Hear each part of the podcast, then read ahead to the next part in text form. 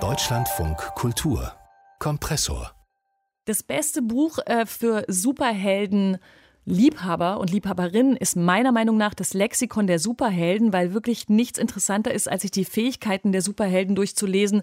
Also von äh, verrückten Flugeigenschaften bis hin zu Laseraugen oder Blitze werfen können. Der Superheld Captain Berlin der schmiert so ein bisschen ab im Vergleich zu den US-amerikanischen Kollegen wie Superman und Batman und all den anderen. Und er ist eher so der bodenständige Typ. Zum Beispiel kann Captain Berlin gut hören und sehen und riechen. Von einem Röntgenblick ist aber nichts bekannt.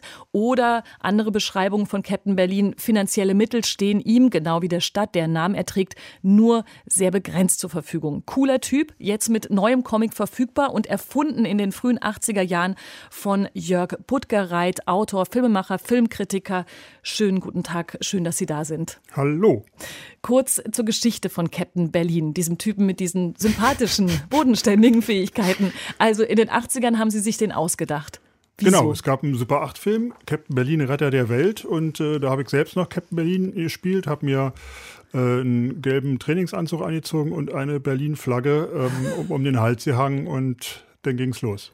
Okay, was war denn die erste Geschichte von Captain Berlin? Also in kurz erzählt, was hat er da Da gibt es einen Außerirdischen, der ja. die äh, Geliebte von Captain Berlin entführt hat und vor dem ICC, was ja 82 neu und futuristisch war, mhm. äh, das war sozusagen das Raumschiff des Außerirdischen, da äh, war dann ein alles vernichtender Kampf der Giganten zu sehen. Und auf Cap Super 8, vor Ort gedreht, ohne Regenehmigung selbstverständlich. Natürlich. Und Captain Berlin hat gewonnen. Hat gewonnen, ja, ja. Obwohl der wirklich ja nicht so viele Superfähigkeiten hat. Was ist denn, was kann denn Captain Berlin? Also der kann ja schon was, aber so, so also er, er, ist, stark. ja, er ist sozusagen zu einer Art, ganz nach diesem Superman-Prinzip, mhm. zu einer Art Supermensch, äh, biologisch äh, manipuliert worden in den äh, 40er Jahren mhm. vom antifaschistischen Widerstand, um das Attentat auf Adolf Hitler zu begehen. Leider hat Stauffenberg das gleiche zur selben Zeit versucht und deswegen ist es in die Hose gegangen. Okay, Wissen wir ja alle eigentlich, Natürlich, oder? Das, ist, das, das, stimmt, aber vielleicht wussten jetzt nicht alle um die nee. Existenz von Captain Berlin, deswegen ist es gut, genau. dass wir den auch nochmal vorstellen. Im aktuellen Comic, der eben gerade rausgekommen ist, im, in Heftform, Folge mhm. 9, ähm, da heißt die Geschichte der Angriff der 50 Meter.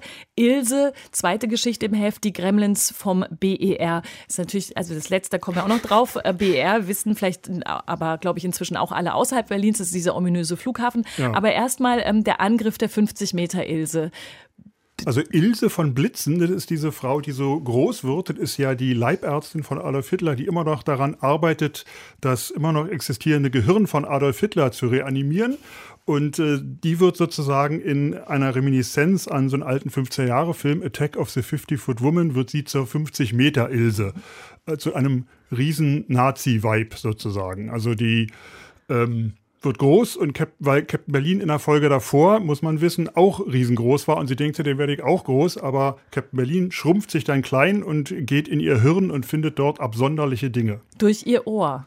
Übrigens, ja. genau. Guter Trick, weil man denkt tatsächlich am Anfang der Geschichte, das, das ist, wird das Ende von Captain Berlin sein. Also wenn man so naiv sein will, sich vorzustellen, dass vielleicht einfach ein Comic auch gleich auf Seite 2 zu Ende ist. Aber dann findet tatsächlich Captain Berlin äh, mit Hilfe, wer ist dieser ähm, Dr. Frank Dr. Stein, das ist jemand, der ihn, der ihn mhm. wirklich schon damals ähm, mit erfunden hat. Ja. So eine, so eine Art Dr. Mabuse. Also die, äh, die Verweise dieser oder die Figuren haben ja oft ihren Ursprung im in der amerikanischen Trivialliteratur oder eben auch in der deutschen Geschichte. Genauso wie wir immer versuchen, für alle Worte aus dem Superheldenmetier deutsche Bezeichnungen zu finden, was gar nicht so, so einfach ist. Ne? Also eigentlich müsste Captain Berlin auch Kapitän Berlin heißen Richtig. oder Hauptmann Berlin. Aber das hörte sich für mich zu sehr nach Erster Weltkrieg an, muss ich sagen. Ja. Und außerdem ist natürlich Captain America aus äh, Amerika ja die das eigentliche Vorbild, weil der ja 1943 zum ersten Mal in einem amerikanischen Bilderheft tatsächlich Adolf Hitler äh, einen Kinnhaken verpasst hat. Der ist also tatsächlich dafür erdacht worden. Und diese Art von kultureller Aufarbeitung oder von kulturellem Exorzismus, sage ich mal, die sowas gab es ja in Deutschland nicht. Diese Unbefangenheit, diesen, ja, diese Comic-Kultur hat man ja eigentlich, haben wir bis heute nicht aufgeholt. Es bessert sich langsam, wir sind ja auch schon bei Captain Berlin Nummer 9, aber es hat ja Jahrzehnte gedauert. Aber an dem, was Sie erzählen, merkt man eben auch neben der lustigen Geschichte, die man so erzählen kann, dass da haufenweise Referenzen drin sind und mhm. natürlich auch über die, darüber die Comic-Geschichte nochmal erzählt wird, was die eigentlich soll, außer vielleicht nur irgendwie Superheldengeschichten zu erzählen. Dieser ganze Kosmos von Superhelden, Riesenmonster, Punk, ähm, äh, Referenzen und so weiter, das ist auch natürlich der Kosmos, mit dem Sie sich immer beschäftigt mhm. haben. Ähm, im, Im Raum stand kurz die Frage, aber Sie sind nicht Captain Berlin. Also in dem alten Super 8-Film war ich es mhm. tatsächlich noch, ne? Mhm. Und irgendwie bin ich es natürlich auch, weil ich ja viele der, der Dialoge und Monologe auch schreibe. Und äh, ja, Captain Berlin ist ja auch, auch, auch, ein Superheld, der sich oft rechtfertigen muss. Als er im vorletzten Heft den äh, VHS-Mann, wohlgemerkt nicht den Volkshochschulmann, sondern VHS von Home Video System, also einen, der äh, ganz Berlin äh, mit Horrorvideos verderben will, als er den besiegt, äh, gibt es so einen Mob auf der Straße, der sagt, er soll ihm doch jetzt endlich mal eins in die Fresse hauen. Und Captain Berlin lehnt es aber ab. Ja.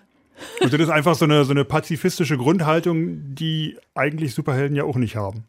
Dieses ähm, Berlin-Lokale, also das man jetzt natürlich auch nochmal äh, feststellt in dieser Die Gremlins vom BR, die mhm. Geschichte können wir noch ganz kurz erzählen. Es ist nämlich überhaupt nicht so, wie alle dachten, dass dieser Flugzeug, äh, Flugzeug, der Flugplatz so wahnsinnig verspätet fertig wird, sondern wir können eigentlich froh sein, ist das, dass er überhaupt fertig er überhaupt wird. Fertig naja, aber ja, ja, wer weiß, ob er überhaupt fertig wird. Aber tatsächlich ist es so, dass wir uns fast bedanken müssen, dass der BER noch nicht fertiggestellt ist, weil die Geschichte haben wir uns schon 2015 ausgedacht. Wir haben einfach ewig gebraucht. Ja. Und es ist in der Geschichte so, dass äh, Captain Berlin einen Gebührenbescheid vom Berliner Senat bekommt, weil er äh, vor kurzem ein riesiges Ungetüm aus Fukushima auf dem Fernsehturm aufgespielt aufgespießt hat und das alles völlig verschleimt und ist. Und diese Reinigung des Fernsehturms hat, ich glaube, ich habe mir den Preis aufgeschrieben, 348.156 Euro und 28 Cent gekostet. Und die muss Captain Berlin jetzt abarbeiten beim Berliner Senat. Das heißt, er ist ja Journalist, er hat nicht mhm. viel Geld, er soll jetzt den Flughafen weiterbauen. Und als er zum Flughafen kommt, merkt er halt, okay, da gibt es Gremlins und denkt, die sind schuld daran. Aber weit gefehlt. Und mehr sollte man jetzt nicht sagen. Nee, stimmt.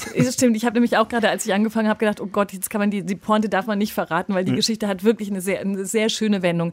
Diese Berlin, also Fokus natürlich auch, um dann wieder so lokale Geschichten aufzugreifen.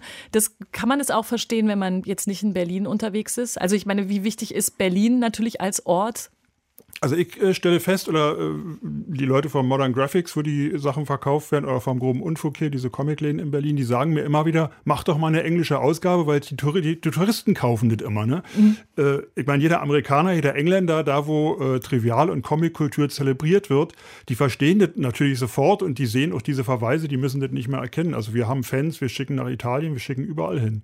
Aber wir haben es bisher immer nur in Deutsch gedruckt. Und jetzt also die neunte Ausgabe. Jörg Budgereit war das und gesprochen haben wir über Captain Berlin. Die Akt, das aktuelle Abenteuer lautet Der Angriff der 50 Meter Ilse und ist jetzt erhältlich. Schön, dass Sie da waren. Dankeschön. Bitte, bitte.